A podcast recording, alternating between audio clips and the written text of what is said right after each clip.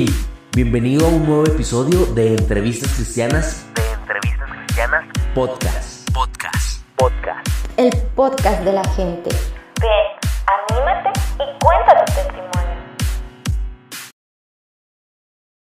Eh, hola, buenas tardes. Eh, estamos con otro episodio más de, de estas entrevistas.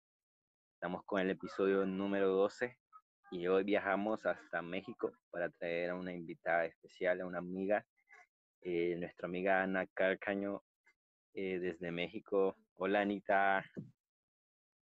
Hola, Livin. Qué gusto estar aquí Vale, con ¿cómo- ustedes. No, el gusto es de nosotros. Eh, ¿Cómo vas? ¿Cómo vas? ¿Qué tal esta semana y, y estos días? Pues estos días he estado un poco tranquila, ya no tengo tanto trabajo de la uni eh, y pues he estado ahí un poco relax, la verdad, Mm, Vale. terminando. Cuéntanos un poco más sobre ti. Sobre ti, cuéntanos. Ah, bueno, que, a qué te dedicas, qué Eh, estudias, todo eso. mm, ok, mi nombre es Ana Grisel Carcaño Tomax, eh, tengo 22 años, soy de Puebla, México. Estoy estudiando y acá a punto de terminar la carrera de arquitectura eh, aquí en Puebla. Y mm, pues no sé qué más decir. Em, ya este año, si Dios quiere, eh, termino la carrera, me gradúo y ya puedo empezar a, a trabajar en algo que pues que tenga que ver con mi carrera, en algún despacho o en alguna constructora. Vale, vale, qué bueno, qué bueno. Eh, bueno, si quieres ya vamos empezando esto con las preguntas. Eh, tú eh, relájate, solo, solo déjate llevar. Yo sé que el Espíritu Santo te va a dar palabras. Y nada, para empezar, si nos puedes contar quién es Ana Carcaño como persona, como hija, quién es esa persona. Cuéntanos más sobre ella. ¿Quién es? Pues es una persona que, que le gusta esforzarse, que le gusta hacer las cosas bien hechas y que mm, ha aprendido a, a reconocer cuando se equivoca, ha aprendido a reconocer cuando no sabe hacerlo y mm, está llena de miedos todavía, pero, pero sabe y confía que, que el, que el, que el Señor, que el Espíritu de Dios está con ella todo el tiempo y, y la va a fortalecer a través de, de los años. Em, eh, no sé qué Vale. más. em, Lo que tú quieras, estás en libertad. eh, pues bueno,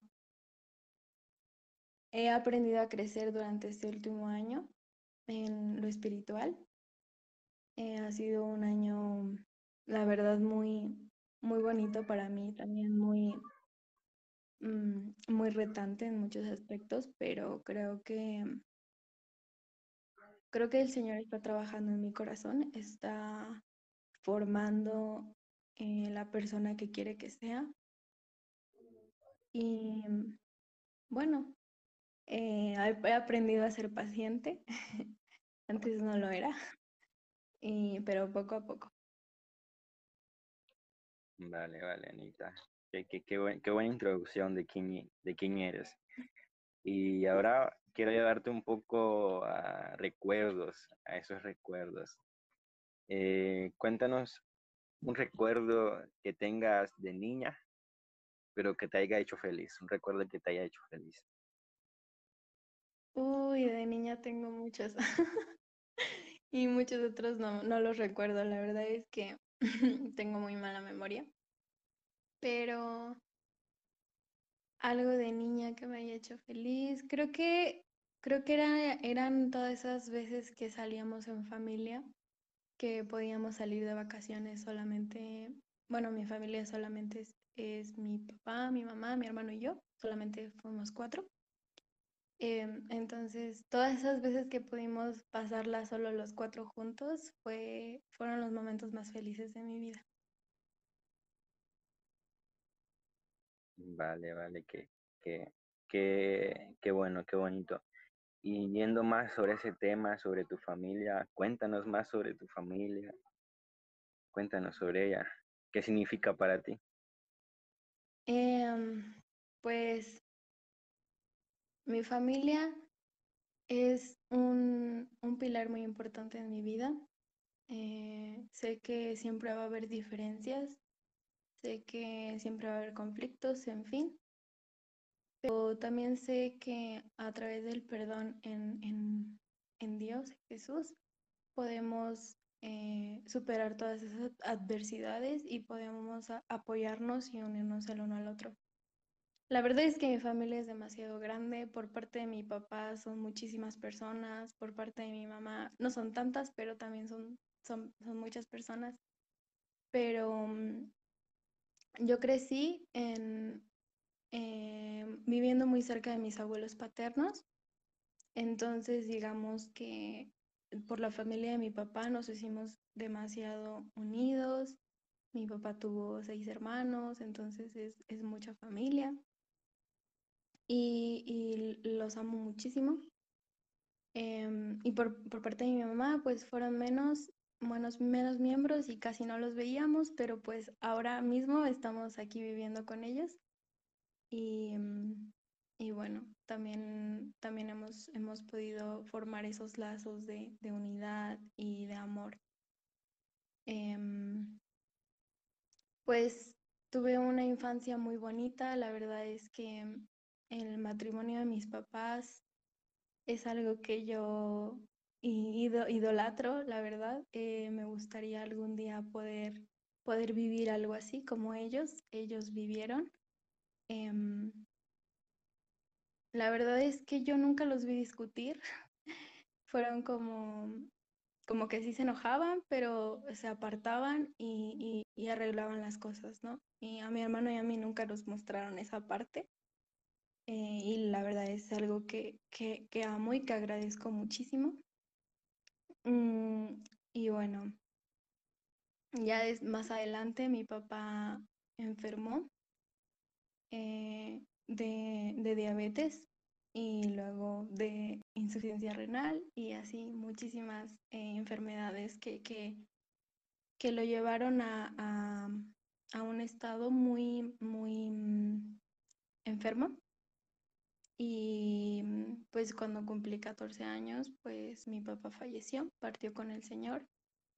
Y creo que ese es uno de los momentos más, más duros, más difíciles que, que he vivido, em, que he tenido que, que pasar.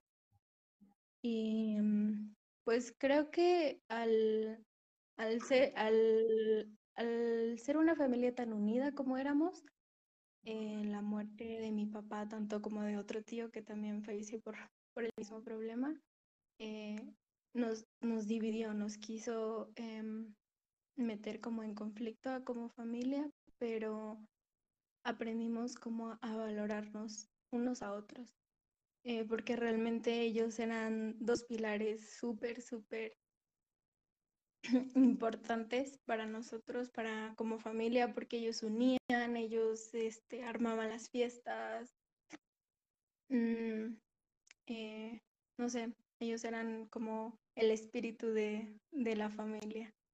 Entonces sí fue como, como un momento muy difícil, pero que creo que poco a poco con los años hemos, hemos ido superando. Ah, hablabas sobre, sobre la muerte de, de tu papá y de lo que significó para la familia, un golpe muy duro, pero ¿cómo para, pasaste tú en tu persona ese proceso? ¿Cómo fue? Eh, ¿cómo, ¿Cómo afectó tu vida? Cuéntanos. Mm, Bueno, para mí, para mí fue muy duro porque aunque yo nací en un hogar cristiano, aunque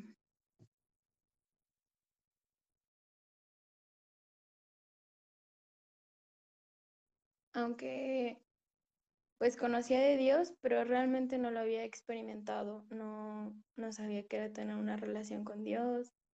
Em, para empezar, mi iglesia era muy pequeñita, no había escuela dominical, no había grupo de jóvenes, no había nada, solamente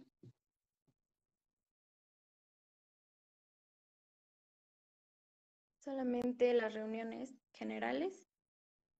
Y pues yo realmente lo intenté afrontar con mis propias fuerzas, con, con lo poco que yo sabía. Y pues la verdad es que la, edad en la que me tocó fue una edad muy rebelde y, y no comprendí bien como el porqué de las cosas. Eh, permanecí durante mucho tiempo enojada con Dios porque yo no entendía cómo si yo no había hecho nada malo, si yo no me había portado relativamente bien. Em, se había llevado a mi papá y no lo había sanado, o sea, yo no entendía el por qué y me la pasaba todo el tiempo reclamando el por qué y no el para qué. Entonces, creo que fue, fue muy difícil porque a partir de entonces em, yo no me dejé ver como una persona débil, mm, reprimí mucho mis sentimientos, eh, no lloraba ni siquiera enfrente de mi mamá. Em, como que me encerré en mí y, y, y, incluso yo no me dejaba, me dejaba verme a mí misma así en, en esa debilidad. Y entonces intentaba enfocarme en otras cosas y no pensar en eso. Y mm, pues más o menos así fue mi proceso durante toda la preparatoria, eh, que, más, que fue en esa edad en la, que, en la que lo tuve que vivir. Y pues yo, por, a lo mejor por miedo o por pena a, a, a los miembros de la iglesia, yo decía, ah, no, sí, sí, creo en Dios. Y sí, este, amén y todo, ¿no? Y, pero, pero no, no lo estaba sintiendo en mi corazón. Para mí era como, como por qué, ¿no? Y llegó un punto en el que en el que sí me pregunté por qué creen en eso o por qué, porque lo sienten y, lo experimentan de esa manera y yo no lo he experimentado así, o sea, porque porque realmente ponen su fe en Dios cuando pues no responde a, a lo que a tus peticiones. Entonces empezaron, empezaron las preguntas sobre realmente estoy en el camino correcto, realmente esto está bien. No sé, preguntas más así de me gusta más la filosofía del mundo, creer que el universo tiene este el control sobre tu vida o que el karma, esas cosas de em, que realmente involucran el, el yo, el volvernos en nosotros nuestros propios dioses y me empezó a gustar esa parte y me olvidé por completo de Dios. Bueno, por respeto y por respeto a mi mamá y a mi familia, yo decía, no, Dios sí existe, ¿no? Pero mm, en mi corazón no existía. Claro. Eh, antes de pasar a, a ese punto de, de, Dios y hablar sobre él, eh, quiero que, que nos cuentes algún recuerdo que, algún recuerdo que tengas así, eh, que siempre esté presente en ti con tu papá, un recuerdo bonito que hayas tenido con él, que te haya marcado. Pues, uy, son un montón. eh, no sé, siempre era el hecho de que mi papá es, bueno, fue muy cariñoso, más que mi mamá. Y entonces, para todo tenía, me daba un abrazo, para todo era como, como decirme te quiero. Eh, muchas veces, como mi papá permaneció mucho tiempo enfermo prácticamente desde que yo tenía nueve años hasta que cumplí catorce, entonces tengo muy pocos recuerdos del bien, eh, pero me recuerdo que muchas veces en la madrugada, como ya no podía dormir, pues yo me despertaba eh, porque escuchaba ruido y, me levantaba y me iba a sentar con él y veíamos una película, eh, pasábamos tiempo juntos, platicábamos de, de cómo me iba a mí en la primaria, en la secundaria. O muchas veces me platicaba de cómo fue su vida cuando fue joven, porque mi papá tenía muy buena memoria, la verdad es que él se acordaba de la fecha, hora y todo, y, y me platicaba mucho de eso, entonces eso es algo que, que me gusta recordar y que, que, que amo, amo haber vivido con él. ¿Qué, qué significó tu papá para ti, Anita? ¿Qué, significó para vida? Ay, no. Fue mi primer amor. Em, realmente creo que fue una pieza muy importante en mi vida. Me, me enseñó muchas cosas, me enseñó a ser amable con la gente,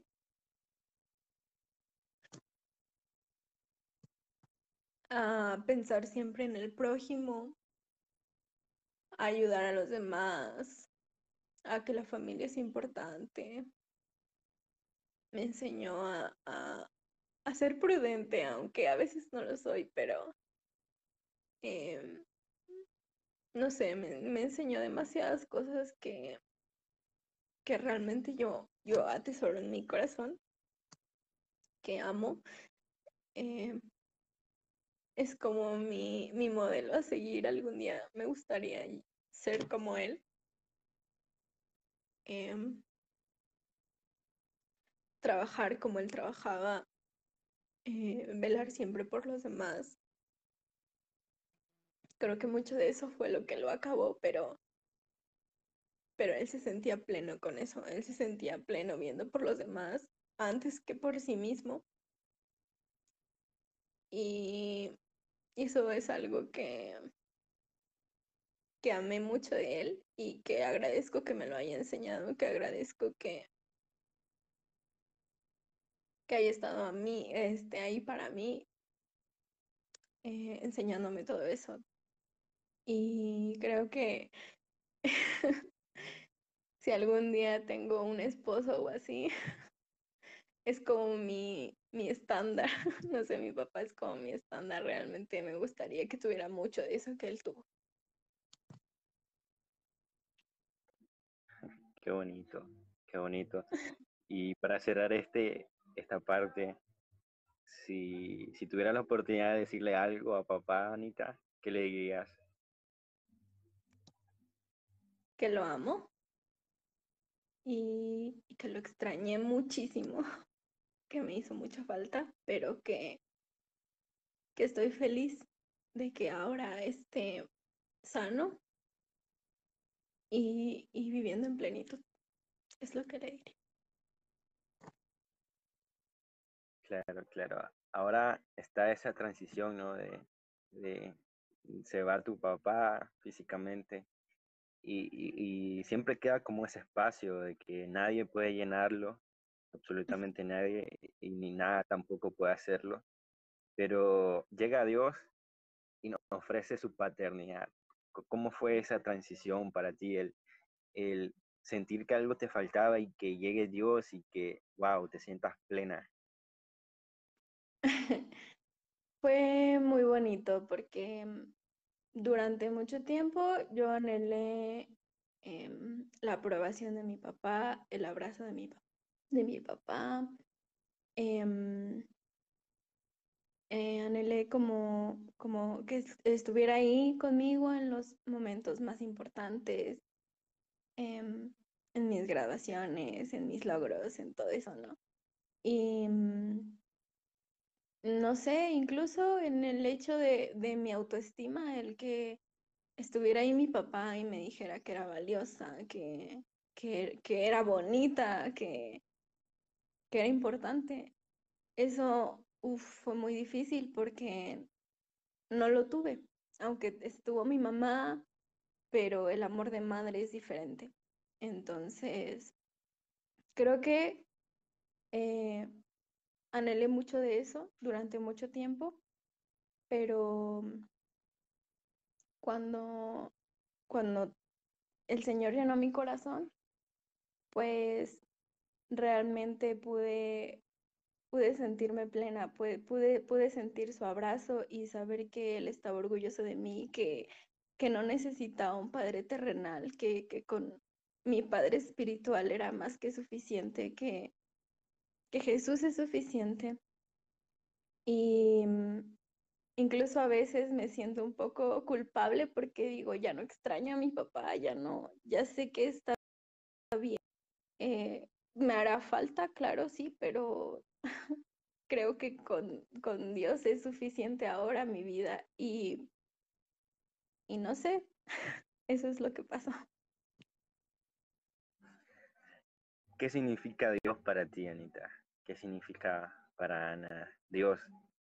¿Cómo, cómo es Ah, esa faceta que más lo ves? Porque, por ejemplo, hay unas personas que, que lo ven más como padre, otros como salvador y así en sus diferentes facetas, pero para Anita, ¿qué significa Dios? ¿Cómo, cómo lo ves cada vez que te acerca a Él? para mí es mi papá. De hecho, yo le digo papi.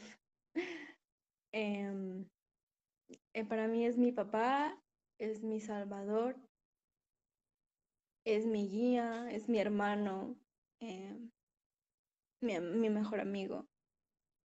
Pero más que ni para mí es eso. Dices que antes eh, vivías en una familia, pues siempre viviste en una familia cristiana, pero, pero antes como que no, no se te daba la idea de, de creer en Dios y eso. ¿Y cómo fue ese punto donde cambiaste de dirección? O sea, cuando verdaderamente pudiste conocer a Dios.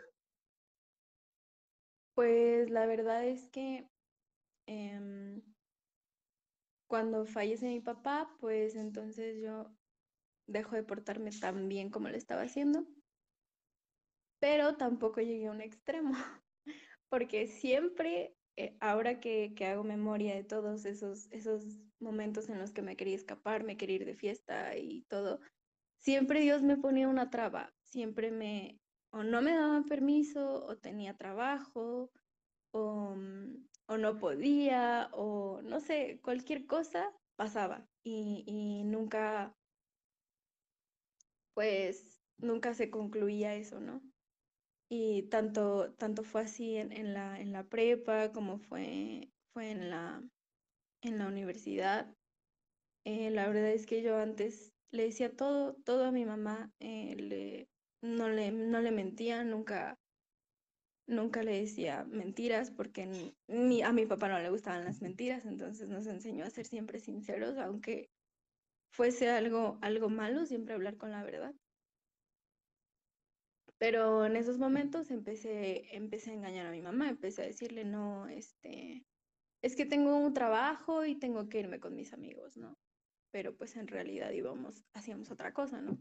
O no o no entraba a clases y le decía a mi mamá, no, es que sí entra a clases y así. Em, pero, pero el Señor siempre estuvo ahí, ahí cuidándome, em, y así pasó durante, durante todo el tiempo. Ahora, ahora que hago memoria respecto a todo eso, digo, wow, qué, qué, qué maravilloso y qué cuidadoso fue conmigo, porque yo, yo bien pude, yo bien pude, pues, perderme en esos momentos, bien pude, a lo mejor, no sé, volverme parte del mundo por completo, y no fue así. Eh, pero bueno, precisamente el, el año pasado em, me fui de intercambio a España por parte de la universidad y, mm, y la verdad es que yo iba, yo ni siquiera tenía planeado eso. em, no ten- yo decía, no, eso es para personas con dinero y pues mi familia no tiene dinero.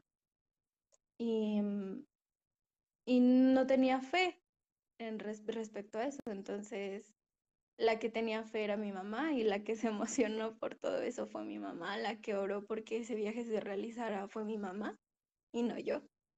Em, no tenía ni siquiera fe en que me darían la visa.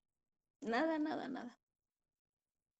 Pero al final todo se concretó, todo el, el rompecabezas se unió y mi mamá me dijo, em, tú te vas a ir porque el Señor quiere que te vayas.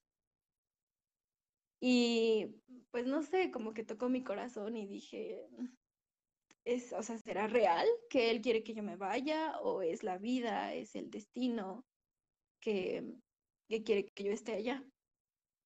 Em, y llegué, estuve en, en, en, Gran Canaria, una isla en, en, el, pues en el sur de España.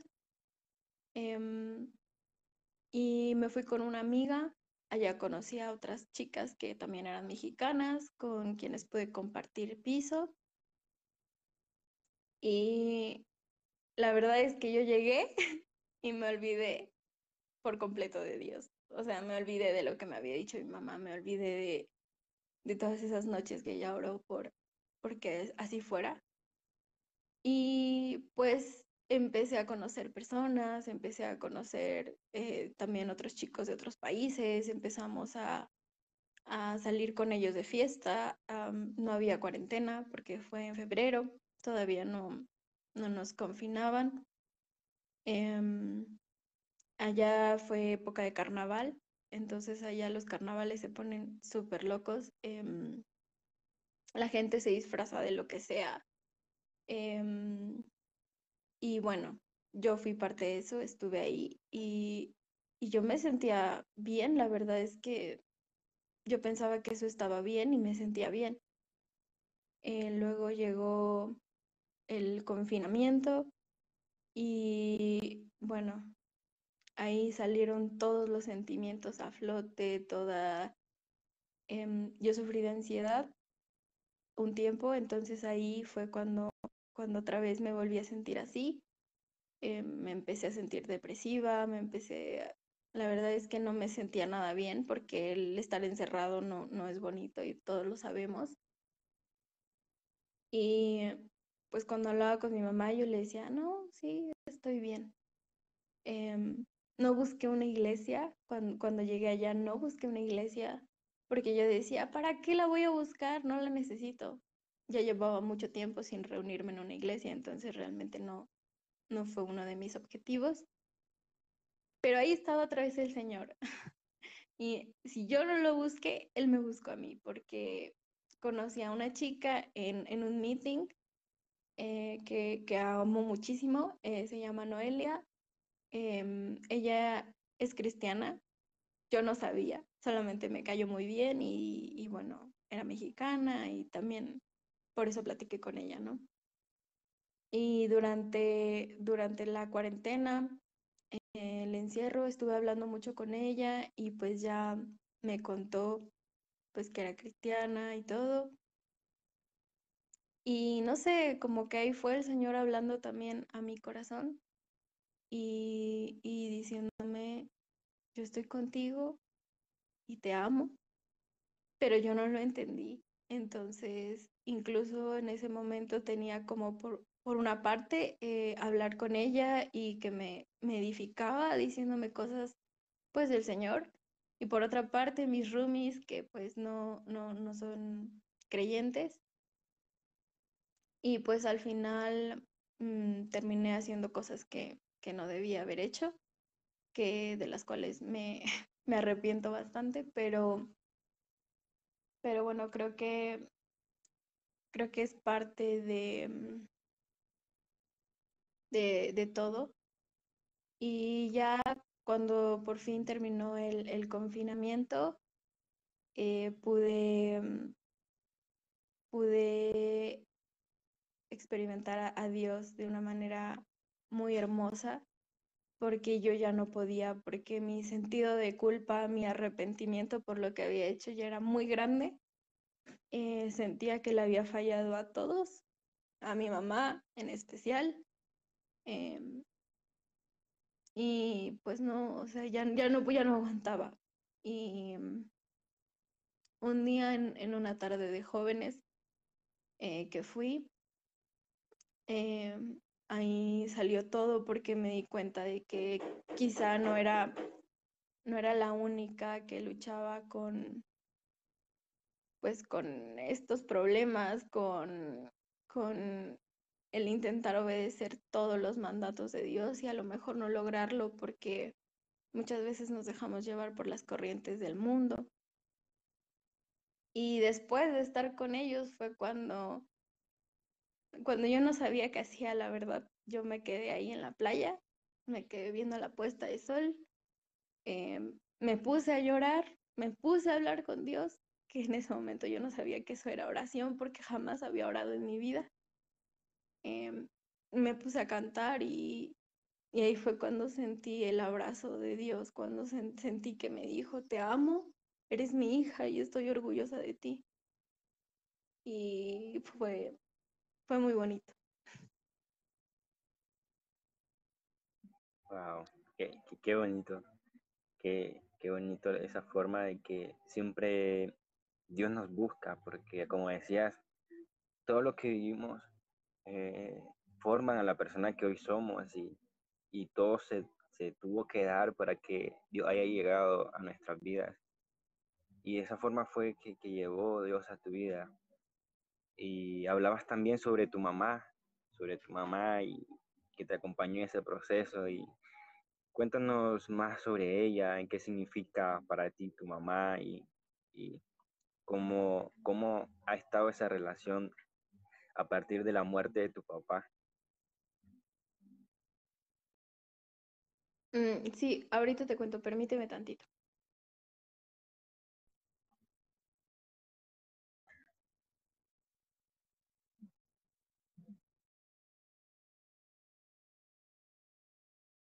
Vale, chicos, eh, quiero recordarles que todas estas entrevistas que se estarán haciendo eh, vienen más todavía cocinándose. Hay entrevistas ya grabadas que se estarán subiendo en los próximos días por el canal de Spotify, de Google Podcast y Apple Podcast para que estén atentos ahí y que no se pierdan ninguno de estos. Y si tú quieres a lo mejor que participar en una de estas entrevistas, eh, puedes contactarnos por, por redes sociales. Carlos Quiroga y Livingston Rodríguez en Instagram. También nuestras redes sociales creo que están en nuestro perfil de, de estéreo y ahí puedes contactarnos y, y agendamos algo para, para, que se dé.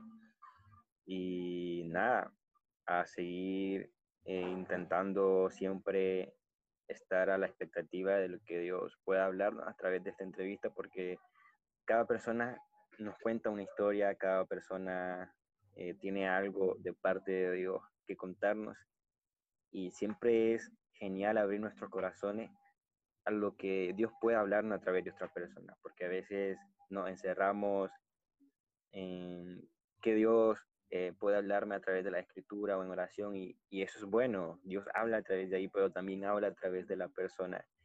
Qué bonito es ver cómo Dios ha hablado a tu vida a través de muchas personas.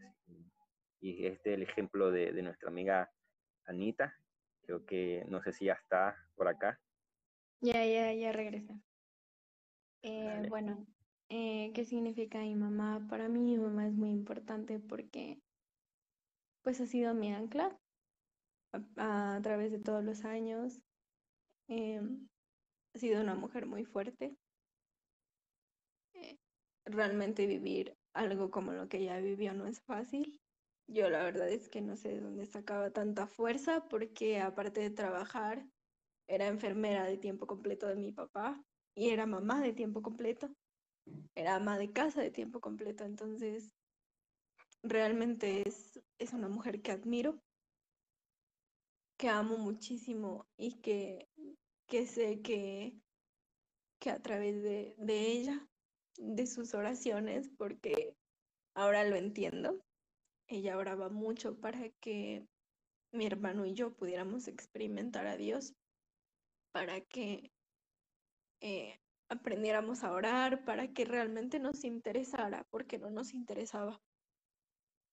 Y, y sé que ha sido muy importante para ella, tanto mi proceso como, como nuestro proceso como familia, porque hemos aprendido a depender completamente de Dios. Ella lo ha visto como, como su padre, como su esposo, como su ancla. Y para mí, para mí eso significa mi mamá. Entonces, no sé, la idea de, de, de que me planteo de en algún momento ya no tenerla a mi lado, se me hace muy difícil, pero, pero sé que, pero sé que el Señor me, me va a fortalecer para cuando ese momento llegue. Vale, vale, que, que súper. Bueno, ahora quiero pasar como a un apartado donde te conocemos un poquito más. Yo suelo hacer como preguntas pequeñas, así rápidas, para, para conocerte más. Y vale, vamos, vamos, vamos a ver, vamos, vamos a comenzar con la primera. Eh, ¿cuál es tu comida favorita? Eh, Los chilaquiles verdes. Para los que no conocen, es un, es un platillo mexicano que es a base de tortilla y salsa y bueno, además ingredientes. ay, ap- apunten, apunten esa receta. Yo nunca he probado los chilaquiles mexicanos y tengo unas ganas que no te imaginas. Son muy ricos. Eh, ¿cuál es tu color favorito? Em, me gustan mucho los tonos tierra, pero mi color favori- favorito pues es el café. O sea, y sus variaciones. ¿Por qué te gusta el café? No lo sé, me como que me identifico mucho con, con ese color. Siento que es como elegante, pero no tanto. Eh, o sea, como intermedia. Eh, ¿tu persona favorita en este tiempo actualmente? Ay, no sé. Actualmente mi persona favorita. mm, no, no tengo una en específico. Creo que Tienes a solamente muchas. son- Sí, o sea, creo que ahorita son ustedes mi grupo de amigos. em, que pues antes de ustedes tenía amigos de la universidad que pues no edificaban mi vida, que sí son, son buenas personas y todo, pero pues, y me caen muy bien. Pero realmente con ellos yo no podía hablar de Dios, del reino, porque siempre terminaba en debate o pues no creen y, y lo entiendo. Entonces, creo que ustedes son mis personas favoritas en este tiempo. Mm, ¿Qué llegaba a significar e- este, este grupo de amigos que cuentas para ti en estos tiempos? Am, no sé, como tener más hermanos. Eh, pues la verdad es que nunca había tenido un grupo así, nunca, no sabía que era pertenecer a un grupo de jóvenes, porque aunque en, en Canarias pude, pude estar en un grupo, eh, la verdad es que fue muy poco, muy poco tiempo el que estuve con ellos y, y no sé, no hablábamos tan, tanto, solamente cuando los veía y también los quiero un montón y fueron muy importantes para mí, pero, pero ahora mismo el, el poder hablar con ustedes y el poder conocerlos, aunque no los conozca en persona, eh, me, me trae mucha paz, mucha felicidad, no sé. Eh, bueno, seguimos entonces con las preguntas pequeñas. Eh, ¿cuál es tu película favorita? Ay, tengo muchas. Mm, Ah, escoge una. pero mucho las, las infantiles y me gusta mucho Nemo y la era de hielo. todavía, todavía estás en, en esa época infantil. Y voy a crecer y me van a seguir gustando esas películas. ah, te marcan, te marcan. Eh, ¿Cuál es tu canción favorita?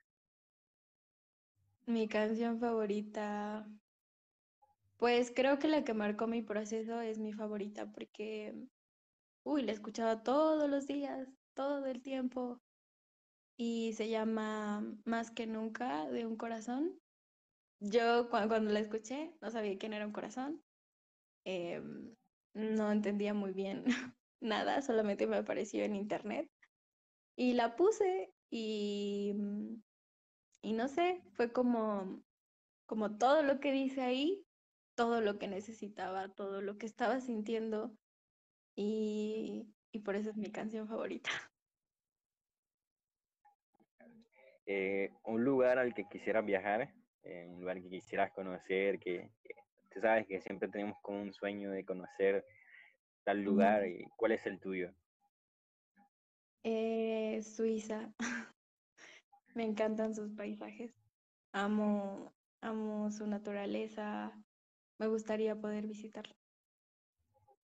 Vale, vale. Eh, un sueño que tenías de niña, ¿qué querías ser cuando, cuando eras de niña? Así como, por ejemplo, hay niños que querían ser bomberos, otros policías y así. Pero ¿cuál era el tuyo? Mm, creo que quería ser maestra, pero luego se me quitaron las ganas. ¿Por qué? Este, ¿Por qué? no sé, no soy buena con los niños.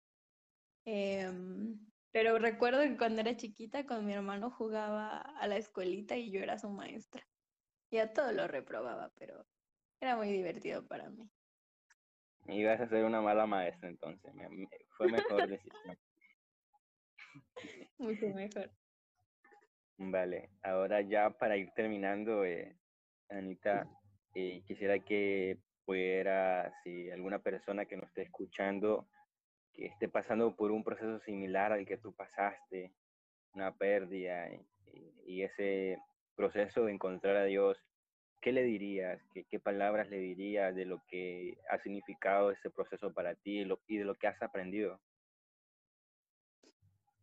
Pues le diría que para evitarse la fatiga de estar tantos años enojados con Dios, de, de alejarse de su presencia, lo adoptarán como papá desde el inicio, que, que sabemos que su voluntad es más grande que la de nosotros, sus caminos son más grandes que los nuestros y, y nunca los vamos a llegar a entender, nunca vamos a entender el por qué, pero cuando lo adoptamos es cuando se empieza a hacer realidad el para qué.